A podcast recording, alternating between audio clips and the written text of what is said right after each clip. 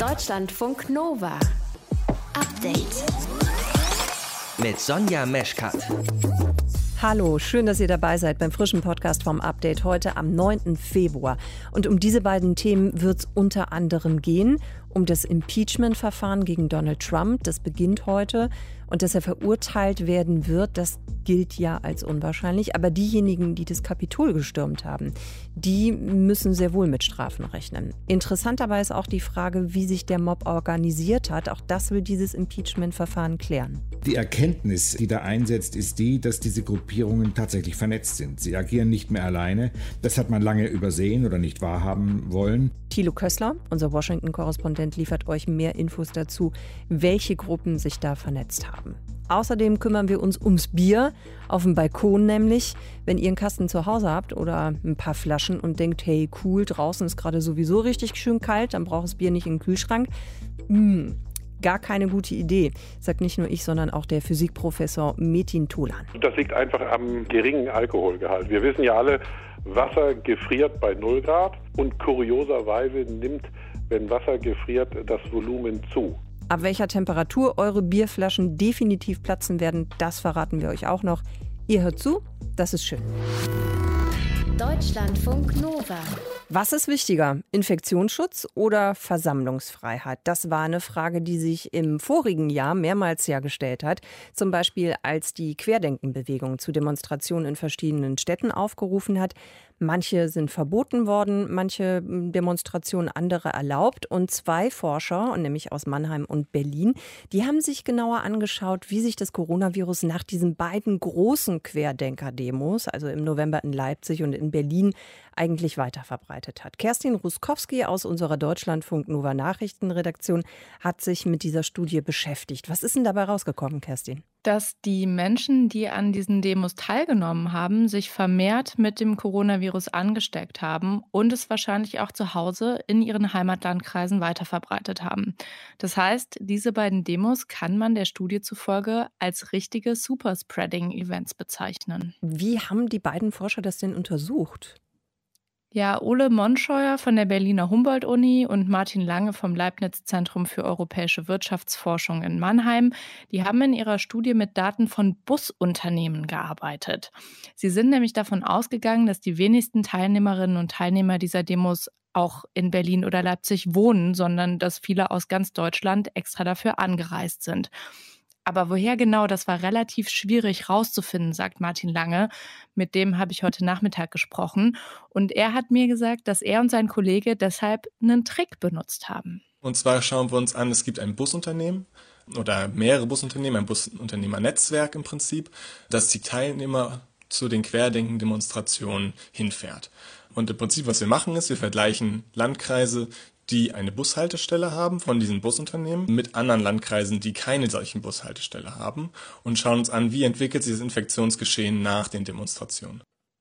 Also, falls du davon noch nie was gehört hast, so wie ich, ja. diese Busunternehmen haben sich tatsächlich letztes Jahr im Sommer darauf spezialisiert, Menschen zu Anti-Corona-Schutzmaßnahmen-Demos hinzufahren. Mhm. So. Und danach dauert das dann ja so ein bis zwei Wochen, bis Ansteckungen sich als positive Corona-Tests zeigen und vom Robert-Koch-Institut dann auch erfasst werden. Und bei diesem Vergleich haben die beiden Forscher dann festgestellt, dass tatsächlich die Sieben-Tage-Inzidenz in den Landkreisen mit einer solchen Bushaltestelle deutlich höher war.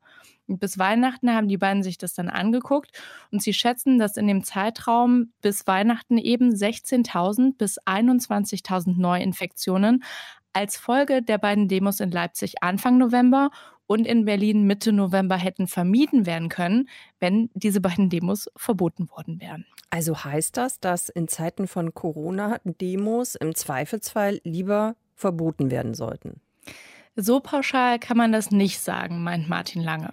Es muss nicht immer der Fall sein. Es gibt zum Beispiel Studien in den USA, die zeigen, dass die Black Lives Matter Proteste nicht zu solchen Superspreader-Events wurden, weil die Personen sich dort verstärkt an die Corona-Hygieneregeln gehalten haben und mit Abstand demonstriert haben. Das war in den Demonstrationen in Leipzig und Berlin gerade nicht der Fall und daher gehen wir stark davon aus, dass das auch ein Faktor ist, der dazu beiträgt, dass so eine große Ansammlung von Personen zu einem Superspreader-Event wird. Und es ist ja auch so, dass Versammlungsfreiheit und das Recht zu demonstrieren in Deutschland Grundrechte sind, die man nicht so einfach pauschal einschränken kann, eben auch nicht in Zeiten einer Pandemie.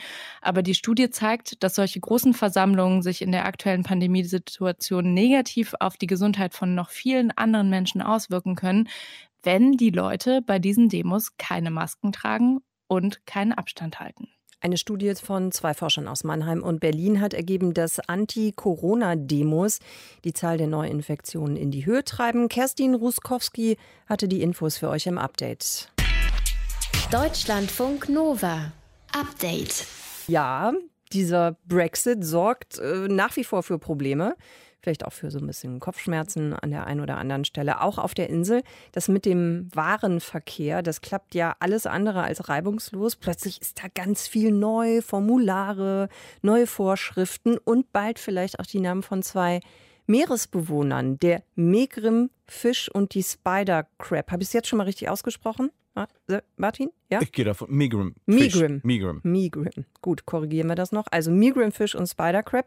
Ähm, neue Namen müssen her. Das plant zumindest ein englischer Fischereiverband. Und Martin Schütz, unser Nova-Reporter, kann uns jetzt erklären, warum. Warum denn, Martin? Na, weil sich die britischen Fischer neue Absatzmärkte suchen müssen. Vor allem blicken sie da jetzt auf ihre Landsleute und deswegen müssen sexiere Namen für diese Meeresgetiere her.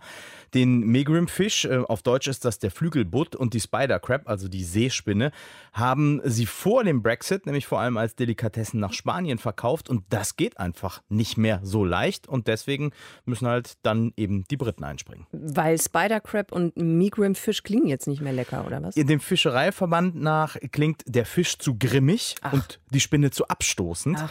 Der Verband will sie in Cornish Dole, also Cornwall Seezunge und Cornish King Crab, Cornwall Riesenkrabbe, umbenennen. Und das soll dann einfach den Verkauf ankurbeln. Und das höre ich doch jetzt schon. Das klingt doch viel, viel besser. Martin. Ich habe schon direkt so eine britische Haltung eingenommen. Ja, sieht auch Mark Hauser so. Der entwickelt in der Schweiz neue Namen für Kinder, für Unternehmen, für Produkte. Und er findet die ersten Ideen, die da kommen, äh, wirklich gut. King und Crab sagt er, das funktioniert. Er hat aber auch noch eigene Vorschläge. Ja, das Wichtige wäre jetzt bei dem Spider Crab zu wissen, wofür steht er genau. Also ist zum Beispiel das Fleisch besonders weiß. Also dann würde ich es wahrscheinlich Snow Crab nennen. Oder wenn es irgendwie besonders das Fleisch zart ist oder bekömmlich, dann könnte man damit äh, das spielen. Ich würde jetzt mit dieser ganzen Form des Spider würde ich gar nicht arbeiten wollen, sondern mit genau den Dingen, äh, für die diese Crab steht, bei den Leuten, die, die das gerne essen. Ja, und Snow Crab klingt, finde ich, auch schon mal ziemlich gut. Ja, oder ich habe gerade gedacht, bei Zart Tender Crab. Oh ja, das wäre auch. Oder, oder Snow Tender Crab. Ja. Aber dann wird es ja langsam schon fast zu lang, sie zu ordern. Aber auch für den Butt hat er sich Gedanken gemacht. Der ist von der Grundkonstellation nicht einfach, weil dieser Fisch einfach nicht sexy aussieht, schlechten Namen hat und dann auch noch äh, unsexy ist. Dem kleben halt die Augen oben drauf und die Fische liegen flach auf dem Boden. Mark Hausers erster Einfall: Butterbutt. Oh, Butterbutt. Mm. Ja, das könnte man auch mm. missverstehen vielleicht. Okay. Also Butterbutt klingt zumindest zart. Hat ein wenig was, was so auf der Zunge zergeht und in der Pfanne so anschmilzt. Ja, genau. Ne? Das, oh, ja. kriegen wir Hunger. Genau. Ähm, was ist mit anderen Tieren? Sind schon mal andere Tiere umbenannt worden? Ja, die London Times schreibt, äh, dass in den USA und Kanada der Name des Patagonian Toothfish, also des patagonischen Zahnfischs in Chilean Sea Bass, also chilenischer Wolfsbarsch, geändert wurde, auch eben aus Marketinggründen. Worauf muss man denn grundsätzlich bei solchen Umbenennungen achten?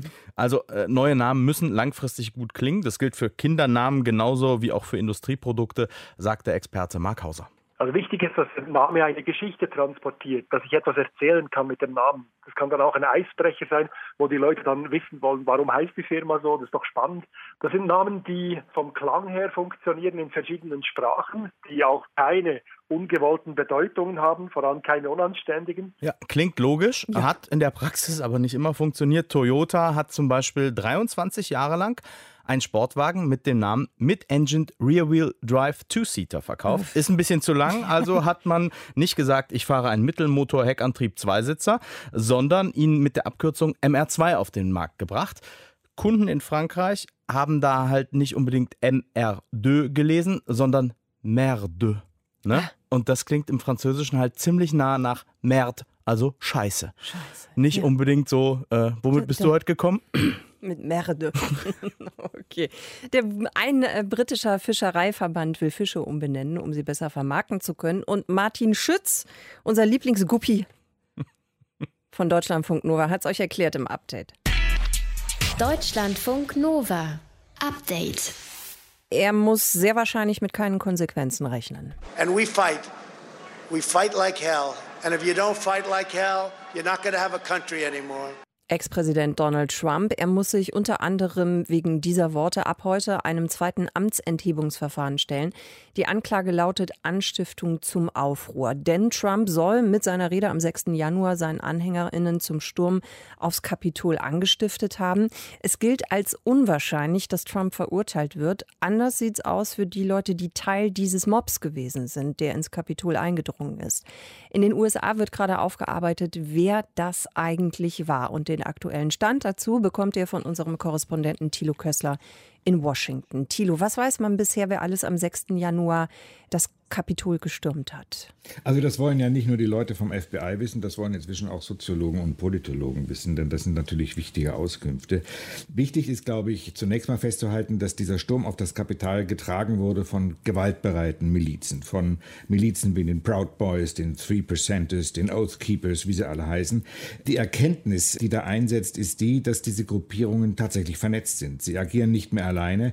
Das hat man lange übersehen oder nicht wahrhaben wollen. 26 von ihnen werden der Verschwörung bezichtigt, weil es Absprachen vorher gab, also vor dem 6. Januar und während äh, dieser Sturm ablief. Und unter diesen gewaltbereiten Gruppierungen sind auch etliche ehemalige Angehörige der US-Armee. 18 der insgesamt 185 Angeklagten waren bei den US-Streitkräften. Das ist besorgniserregend, aber eigentlich nicht verwunderlich, denn man weiß, dass diese rechtsextremen Milizen absichtlich und bewusst ehemalige Armeeangehörige rekrutieren. Das ist brandgefährlich. Sie kennen sich mit Kriegswaffen aus, sie kennen sich mit Sprengstofftechniken aus, sie leisten taktisches Training. Hm. Was für Strafen erwartet die denn dann? Also womit müssen die rechnen? Also es gibt da ganz viele, die einfach mitgelaufen sind und die auch in keinerlei Beziehung zu diesen gewaltbereiten Milizen standen. Lehrer, Ärzte, Angestellte, Polizisten, da war eigentlich die ganze Gesellschaft dabei. Und eine Studie sagt, hier prägt sich eine Massenbewegung aus, die mehr und mehr Gewaltbereitschaft zum Kern hat. Anders gesagt, dieses Land hat ein richtiges Problem mit rechter Gewalt. Die Strafen sind natürlich ganz unterschiedlich. Das reicht vom harmlosen Hausfriedensbruch über Sachbeschädigung bis hin zu Verschwörung gegen Demokratie, Körperverletzung von Polizisten. Also da kann es äh, Strafen bis zu 20 Jahren Gefängnis geben. Donald Trump wird ja vermutlich nichts passieren. Davon gehen eigentlich alle aus. Warum ist das so? Das ist so, weil die Mehrheitsverhältnisse so sind. Die Demokraten bräuchten 67 Stimmen insgesamt, eine Zweidrittelmehrheit, um Donald Trump zu impeachen. Sie selbst haben nur 50 Senatoren. Sie bräuchten also 17 Stimmen. Die bekommen sie nicht. Nur fünf äh, der republikanischen Abgeordneten haben in einer Probeabstimmung gesagt, dass sie das Impeachment für verfassungskonform halten. Alle anderen, 45 an der Zahl, haben dies abgelehnt. Übrigens auch Mitch McConnell, der ehemalige Mehrheitsführer, der sich von Trump distanziert hat, der angedeutet hat, dass er ein Impeachment mittragen könnte, aber der hat dann einsehen müssen, dass er die Partei nicht befreien kann, sondern dass er sie einer unabsehbaren Belastungsprobe aussetzen würde. Die Trump-Fraktion ist einfach zu stark unter den Republikanern. Wie wird das Amtsenthebungsverfahren denn eigentlich ablaufen? Also das startet gleich, gleich heißt so gegen 19 Uhr unserer Zeit, deutsche Zeit. Ja, das wird jetzt eine Debatte, eine mehrstündige Debatte darüber sein, ob ähm, dieses Impeachment-Verfahren überhaupt verfassungskonform ist. Die Anwälte von Trump sagen, der ist doch gar nicht mehr im Amt, der kann doch gar nicht des Amtes enthoben werden. Das ist natürlich äh, so nicht richtig. Dem widersprechen übrigens auch republikanische Anwälte. Und zum Zweiten sagen sie, der Präsident kann nicht wegen Anstiftung zum Aufruhr angeklagt werden, weil seine Rede am 6. Januar vom Prinzip der Meinungsfreiheit gedeckt ist. Auch da sagen die Demokraten, das stimmt so nicht. Wenn diese Abstimmung heute heute Abend bei uns heute Abend stattgefunden hat, ob das verfassungskonform ist oder nicht, dann haben beide Seiten jeweils 16 Stunden Zeit, ihre Haltung darzulegen. Das wird also insgesamt vier Tage dauern. Und die Demokraten wollen sich dabei ganz darauf verlegen, Videos zu zeigen und diese Videos für sich sprechen zu lassen.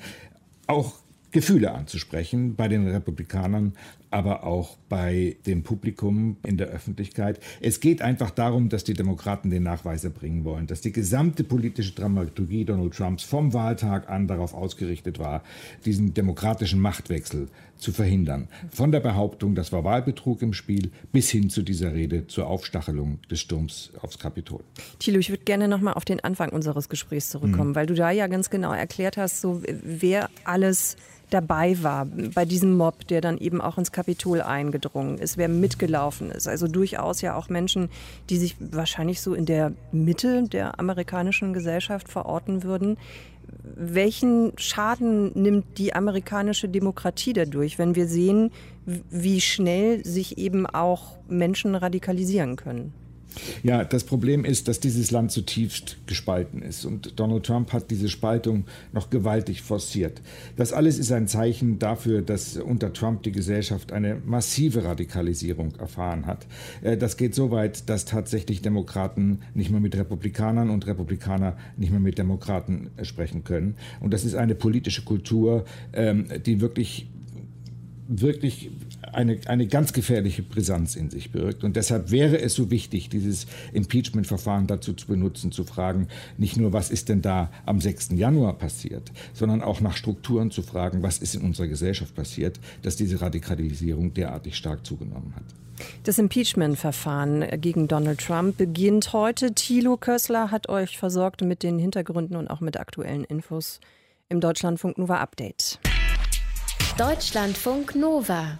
Update. Das ist eine Ansage, die man nicht missverstehen kann. Wer sich wie ein Arschloch benimmt, fliegt sofort raus. So lautet die Regel der No Asshole Policy, die die US-Regisseurin Olivia Wilde jetzt äh, eingeführt hat für ihre Filmdrehs.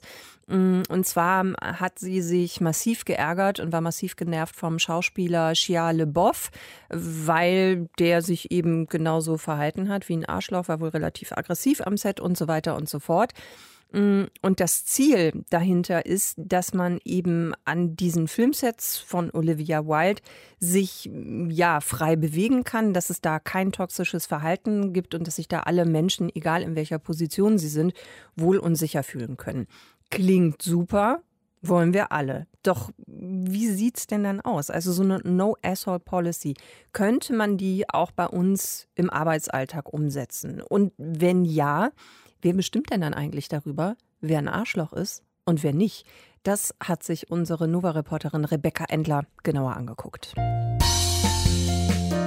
Eine Welt, in der Arschlochverhalten sofort abgestraft wird. Wenn schon nicht im Privaten, dann doch wenigstens am Arbeitsplatz. Eine schöne Utopie. Aber sollte die No-Asshole-Policy nicht einfach selbstverständlich sein? So wie erstens nach dem Pipi machen Hände waschen und zweitens einfach kein Arschloch sein. Also ich habe mich schon gefragt, was genau das eigentlich sein soll. Mein Name ist Sandra Flämig, ich bin Fachanwältin für Arbeitsrecht in Stuttgart. Sandra Flämig betreibt neben ihrer Kanzlei auch einen YouTube-Kanal mit Erklärvideos rund ums Arbeitsrecht. Sie sagt, was auf einem amerikanischen Filmset durchaus funktionieren mag, lässt sich nicht eins zu eins auf unser Arbeitsverhältnis übertragen. Lieblingsbeispiel Stromberg dann nicht. Wenn Sie so schlau sind, dann müssen Sie bei den Wirsing einschalten, bevor Sie mir so eine Kacke unter die Nase halten. Ich habe hier wirklich Wichtigeres zu tun, als mit Ihnen Maulaffen zu. Äh, ähm. Nein, also man muss sich nicht anschreien lassen. Also da sind wir ja schon in dem Bereich, wo es so ein bisschen nach Mobbing riecht. Doch auch rumschreiende Arschlöcher haben Rechte. Ihnen einfach so kündigen geht nicht. Und wenn man so einen kleinen Choleriker hat, der die Leute immer nur anschreit, dann stört das den Betriebsfrieden und dieses Verhalten kann man abmahnen. Choleriker sind die eine Sache. Aber was ist mit Arschlöchern, die anderen auf den Busen, den Hintern oder den Schritt starren? Auch das muss ich gar nicht erst regeln, weil das schon alleine durch den Tatbestand der sexuellen Belästigung erfasst ist. Als Arbeitnehmerin habe ich das Recht zu fordern, dass dafür gesorgt wird, dass dieses Verhalten aufhört. Wie häufig abgemahnt wird, bevor es eine Kündigung zur Folge hat, das ist allerdings Ermessenssache. Das ist ein bisschen wie Punkte in Flensburg. Wenn genug Zeit dazwischen liegt, verfallen die Abmahnungen. Es gibt natürlich auch Verstöße wie Diebstahl oder Erpressung, die sind so gravierend, dass es als Kündigungsgrund reicht, auch ohne vorherige Abmahnung. Nehmen wir einmal an, ich gründe eine Firma, werde Arbeitgeberin und möchte eine No-Asshole-Policy implementieren. Ginge das? Bei der Frage, ob man so etwas in Arbeitsverträge reinpacken kann oder muss, ja, kann man. Das gibt es auch schon im Sinne von Firmenphilosophien und Compliance-Vorschriften. Compliance-Vorschriften sind im Grunde genommen eine Art Regelwerk oder vorweggenommene Absichtserklärung. Man würde bestimmte Verhaltensweisen definieren und sagen, wenn du das machst, dann fliegst du raus. Allerdings auch da erst nach einer Abmahnung. Wenn ich aber jetzt als Unternehmerin eine Compliance-Vorschrift mit dem Titel No Asshole Policy festlege, dann muss ich als Führungskraft auch bereit sein, konsequent zu handeln, sagt Hannah Ferns, Strategieberaterin für Unternehmen. Ich kenne aus meiner Beratungspraxis tatsächlich mehrere Fälle, wo solche Assholes lange Zeit auf Positionen gehalten wurden, weil man sich, ja, man wollte sich mit denen jetzt nicht so anlegen. Also die Idee, den Falschen zu schützen, ja, und das auf Kosten all derer, die unter dieser Person leiden. Oftmals auch mit so einem Ding, ja, das ist die einzige Person hier, die diese Expertise hat. Wir können uns von dem nicht trennen, ja. Und das finde ich grundfalsch. Hannah Ferns sagt, auch wenn es arbeitsrechtlich geregelt ist, bedeutet das leider nicht, dass das Arschlochverhalten auch überall die gleichen Konsequenzen nach sich zieht, was für ein Arbeitsumfeld katastrophal sein kann. Denn alle werden gucken und sagen, aha, diese Person rennt hier mit diesem Verhalten rum und wird nicht abgemahnt und geht nicht raus. Ich glaube kein Wort über den Wertewandel. Menschen, die sich toxisch verhalten, die anderen MitarbeiterInnen schaden, davon gibt es immer noch zu viele, sagt Hannah Ferns. Und dann finde ich es wirklich in der Verantwortung des obersten Entscheiders, der obersten Entscheiderin, notwendig, da Konsequenzen zu ziehen. Oder um es mit dem Pragmatismus der Arbeitsrechtlerin Sandra Flämig zu sagen? Es ist wie so oft, wir brauchen nicht mehr Regeln, wir müssen einfach die Regeln, die da sind, anwenden und einhalten. Und dann ist alles schick. Deutschlandfunk Nova. Update. Steueroasen müssen nicht zwangsläufig sehr, sehr weit weg sein, also so wie die Bahamas, Panama, Kaiman-Inseln. Sucht euch was aus. Wir können dazu auch einfach in Europa bleiben. Um Steuern zu minimieren, ist das attraktivste Land dazu innerhalb der EU Luxemburg. Experten schätzen, dass jedes Jahr allein rund 10 Milliarden Euro an Steuergeld einfach futsch sind, weil Luxemburg so ein ausgeklügeltes Finanzsystem hat. Aber Moment, da war doch mal was, ne? Also, Luxemburg Leaks, ja, hat es gegeben. Die Panama Papers, ja, hat es gegeben. Es gibt mittlerweile sogar ein Luxemburger Transparenzregister. Und trotzdem können Länder wie Luxemburg weiter Steuerparadies bleiben. Woran liegt das? Das klären wir jetzt mit Ralf Wiegand von der Süddeutschen Zeitung. Er hat an den neuen Investigativrecherchen Open Lux mitgearbeitet, die jetzt veröffentlicht worden sind. Ralf, worum geht es bei euren neuesten Recherchen?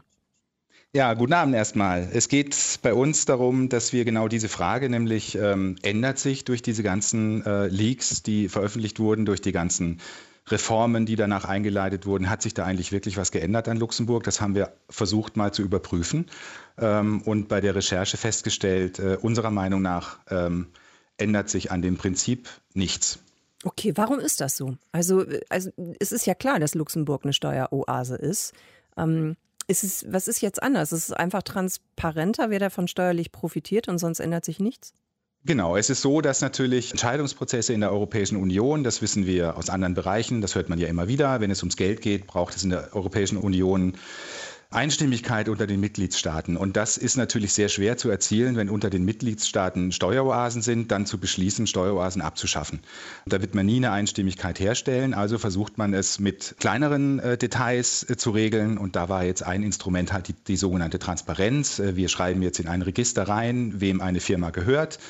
Der Eigentümer muss da offengelegt werden und dann kann da ja jeder nachschauen. Und genau das äh, haben wir getan, in diesem Register zu suchen, was nämlich in Wirklichkeit überhaupt nicht so einfach ist, weil es nicht richtig durchsuchbar ist. Das haben wir mit den Recherchen gemacht. Wir haben das ganze Register durchsuchbar gemacht in beide Richtungen. Also wir können jetzt nach Namen suchen und sehen dann da drin, welchem Namen eine Firma gehört.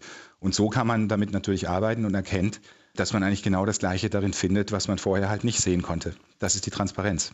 Ah, okay, das ist die Transparenz, alles klar. Bringt mich zur nächsten Frage, nämlich dass mh, mm, es ja generell nicht illegal ist, eine Firma zu besitzen in Luxemburg. Also wenn man ja. das Finanzamt darüber informiert. Das heißt, wir sind da eigentlich eher bei einem Problem, was so eine moralische Dimension oder Komponente hat. Also moralisch hat immer gleich so einen Anstrich, dass da irgendjemand äh, der bessere Mensch sein will und anderen irgendwas verbieten will, was eigentlich doch völlig okay ist. Und ich glaube, wenn man das mit dem moralisch mal streicht und so eine Überschrift wie Gerechtigkeit drüber setzt, dann wird da schon eher ein Schuh draus, weil letztlich geht es das tatsächlich alle an, wenn Geld aus Ländern, in denen es ja erwirtschaftet wird, indem wir die Turnschuhe eines Herstellers kaufen oder die Telefone benutzen, da schaffen wir ja diesen Reichtum den diese Länder dann aber an einem anderen Ort, wo, mit dem sie eigentlich gar nichts zu tun haben, versteuern, weil es dort viel billiger ist. Und das Geld geht uns natürlich allen verloren. Gerade jetzt, wo wir das brauchen könnten in der Pandemie für alles Mögliche, geht dieses Geld in Länder, die mit den handelnden Personen eigentlich gar nichts zu tun haben. Und das ist eine Gerechtigkeitsfrage, weil wir alle unsere Steuern pünktlich zahlen müssen. Also wer seine Erbschaftssteuer oder seine Mehrwertsteuer oder seine Einkommensteuer nicht bezahlt, kriegt halt Stress. Hm. Aber wie kann man diese Gerechtigkeit denn dann besser erreichen? Also vielleicht können wir es mal konkreter machen an dem Beispiel Deutschland. Allein dem deutschen Staat gehen rund 5 Milliarden Euro flöten wegen der äh, Steuergesetzgebung in Luxemburg. Wenn wir jetzt nochmal diese Gerechtigkeitsüberschrift darunter setzen, welche Handlungsmöglichkeiten hat der deutsche Staat denn, damit Luxemburg nicht weiter so eine Steueroase bleibt? Das ist doch schwierig. Das ist wahnsinnig schwierig, aber natürlich kann Deutschland äh, zusammen mit den Ländern, die da auch ein Interesse dran haben müssten, in der Europäischen Union einfach eine schärfere Kontrolle dieser Steueroasen erstmal herbeiführen. Diese jetzt neuen Enthüllungen von LuxLeaks haben auch schon Folgen gehabt jetzt äh, heute über den Tag hinweg. Es hat zum Beispiel im Luxemburger Parlament eine Sitzung darüber gegeben. Die Luxemburger Politiker sind überwiegend der Meinung, es sei eine Verschwörung anderer Nationen gegen Luxemburg hinter diesen Recherchen, während die EU-Kommission aber schon gesagt hat, es sind interessante Analysen, die wir uns nochmal genauer anschauen sollten, weil natürlich äh, zu den ganzen Instrumenten, die man da vielleicht herstellen kann, auch gehört, dass man sie kontrolliert. Also es muss natürlich möglich sein für deutsche Steuerbehörden, besser in diese äh, Register reingehen zu können und auch danach suchen zu können, was sie wirklich wissen müssen. Äh, das alles ist im Moment schwierig. Ermittler, die Steuerhinterziehung verfolgen, beklagen sich auch darüber, dass Luxemburger Behörden beispielsweise nicht sehr kooperativ sind. Das sind alles Dinge, die man unterhalb der Abschaffung von Steueroasen schon mal regeln könnte, dass man einfach eine echte Transparenz herstellt, dass man wirkliche Auskünfte bekommt, dass man wirkliche Kontrolle über diese äh, Form der Finanzpolitik hinkriegt. Neue Rechercheergebnisse von einem Rechercheverbund, dem auch die Süddeutsche Zeitung angehört, zeigen, Luxemburg bleibt Steueroase. Warum das so ist, was sich ändern müsste, ich habe darüber gesprochen mit Ralf Wiegand, der mitrecherchiert hat.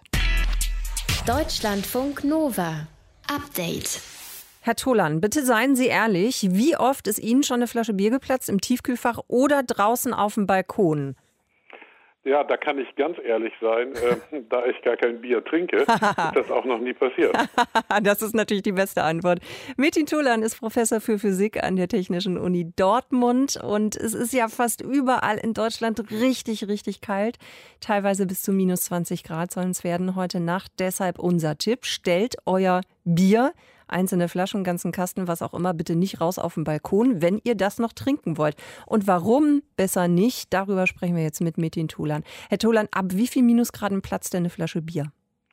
Eine Flasche Bier platzt schon so bei minus zwei, minus drei Grad Celsius.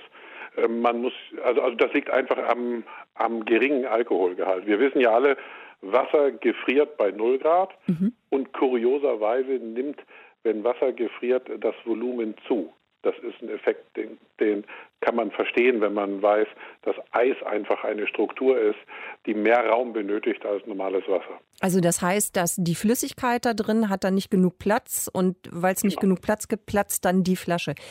Sie haben aber gerade noch gesagt, ähm, hat auch was mit dem Alkoholgehalt zu tun. Was denn? Hat definitiv was mit dem Alkoholgehalt zu tun, denn jetzt umgekehrt, reiner Alkohol, also wenn Sie 100% Ethanol ähm, haben, dann gefriert der erst bei minus 114 Grad Celsius. Also da, den, könnte man ruhig nach draußen stellen. Da hätte ja? man noch ein bisschen Spielraum, ja. Genau. Das heißt, so hochprozentiges, was weiß ich, äh, Wodka, Gin oder was fällt mir noch spontan ein, weiß ich gerade nicht. Das könnte diese sehr, sehr großen Minustemperaturen gut vertragen, da würde nichts passieren. Das könnte sie vertragen. Das wird dann vielleicht so, es wird ein bisschen zähflüssig vielleicht manchmal auch schon, aber das kann die vertragen. Man kann sich so grob merken, 34-prozentiger äh, Alkohol würde dazu führen, dass sie eine Temperatur von minus 18 Grad haben, bei dem dieser Alkohol dann fest werden würde. Hm. Ähm, und minus, minus 18 sage ich deswegen, weil das ist die Temperatur einer Tiefkühltruhe. Ja? ja, stimmt. In der Regel werden die so kalt. Also das heißt, Sie können Ihren Wodka mit, mit 40 Volumenprozent gerne in die Tiefkühltruhe tun. Der wird nicht fest. Aber Ihren Likör mit vielleicht 20 Volumenprozent können Sie nicht in die Tiefkühltruhe mhm. tun, weil der wird schon bei minus 15 Grad äh, fest. Also insofern, da muss man immer wirklich auf den Alkoholgehalt und zwar ganz genau auf den Alkoholgehalt gucken. Es gibt ja auch Bier mit etwas mehr Alkoholgehalt, nutzt dem Bier das dann aber auch nichts. Immer noch zu wenig dafür, dass die Flasche dann nicht platzt. Ja, das ist eher relativ wenig. Das sind ja nur ein paar Prozent. Äh, aber doch, wenn der, wenn der Alkoholgehalt im Bier höher wird, dann können Sie es sozusagen, ja, vielleicht bis minus 6, 7 Grad draußen lassen. Äh, das würde Ihnen jetzt heute, also in, in dieser Kältewelle würde Ihnen das nichts nützen. Aber sonst, nicht. Ja. Sonst macht das schon einen Unterschied. Das ist schon so. Was ist denn eigentlich, es gibt ja auch Bier in Plastikflaschen. Wenn ich das dann rausstelle bei den Temperaturen, was ist denn dann damit? Wenn das Eis sich stärker ausdehnt, habe ich dann einen Vorteil, weil das Plastik ein bisschen dehnbarer ist? Sie haben eigentlich keinen Vorteil, denn ähm, die Ausdehnung ist in alle Richtungen gleich und auf einmal platzt die Flasche. Das ist ja schon eine riesige Kraft, die da dahinter steckt. Und auch die Plastikflasche würde einfach aufreißen. Also das habe ich schon gesehen, wie Plastikflaschen aufreißen, dadurch, dass, dass äh, wenn man das Wasser gefriert, was man in die Plastikflasche reintut. Also da hätten Sie wirklich keinen Vorteil. Wenn Sie schon kein Bier trinken, Herr Tholan, was stellen Sie denn raus auf dem Balkon? Jetzt bin ich neugierig, das möchte ich gerne noch wissen. An Getränken. ja, wenn ich, wenn ich Getränke rausstellen sollte, würde ich einfach nur, um sie zu kühlen, würde ich sie nur eine kurze Zeit rausstellen. Mhm. Ja, dann hilft das schon. Wenn Sie, wenn Sie, wenn Sie eine kalte Cola zum Beispiel haben, haben wollen, stellen Sie sie nur ein paar Minuten raus, dann ist genauso gut, als wenn Sie sie in, in den Kühlschrank stellen. Und das kann man natürlich mit Bier auch machen. Ja? Also wenn Sie Bier kühlen wollen, dann sollten Sie das Bier nicht eine Stunde rausstellen, sondern vielleicht nur 10 Minuten, 15 Minuten und dann hat es ja vielleicht äh, minus 2, minus 3 Grad und dann sollten Sie es wieder reinholen. Das ist doch nochmal ein guter, wertvoller Tipp gewesen. Wobei Ihr Lieblingsgetränk gekühlt, habe ich immer noch nicht rausgefunden. Sagen Sie es mir noch. Was stellen Sie raus? Mein, ja? mein Lieblingsgetränk ist ein Heißgetränk, Kaffee. Ich trinke den ganzen Tag über nur Kaffee. Okay, alles klar. Äh, dann lassen Sie sich diesen wohl bekommen und danke fürs Erklären, Herr Tolan, darüber, wann die Bierflasche platzt bei Minusgraden draußen. Deutschlandfunk Nova. Update. Montag bis Freitag, immer zwischen 18 und 20 Uhr. Mehr auf deutschlandfunknova.de.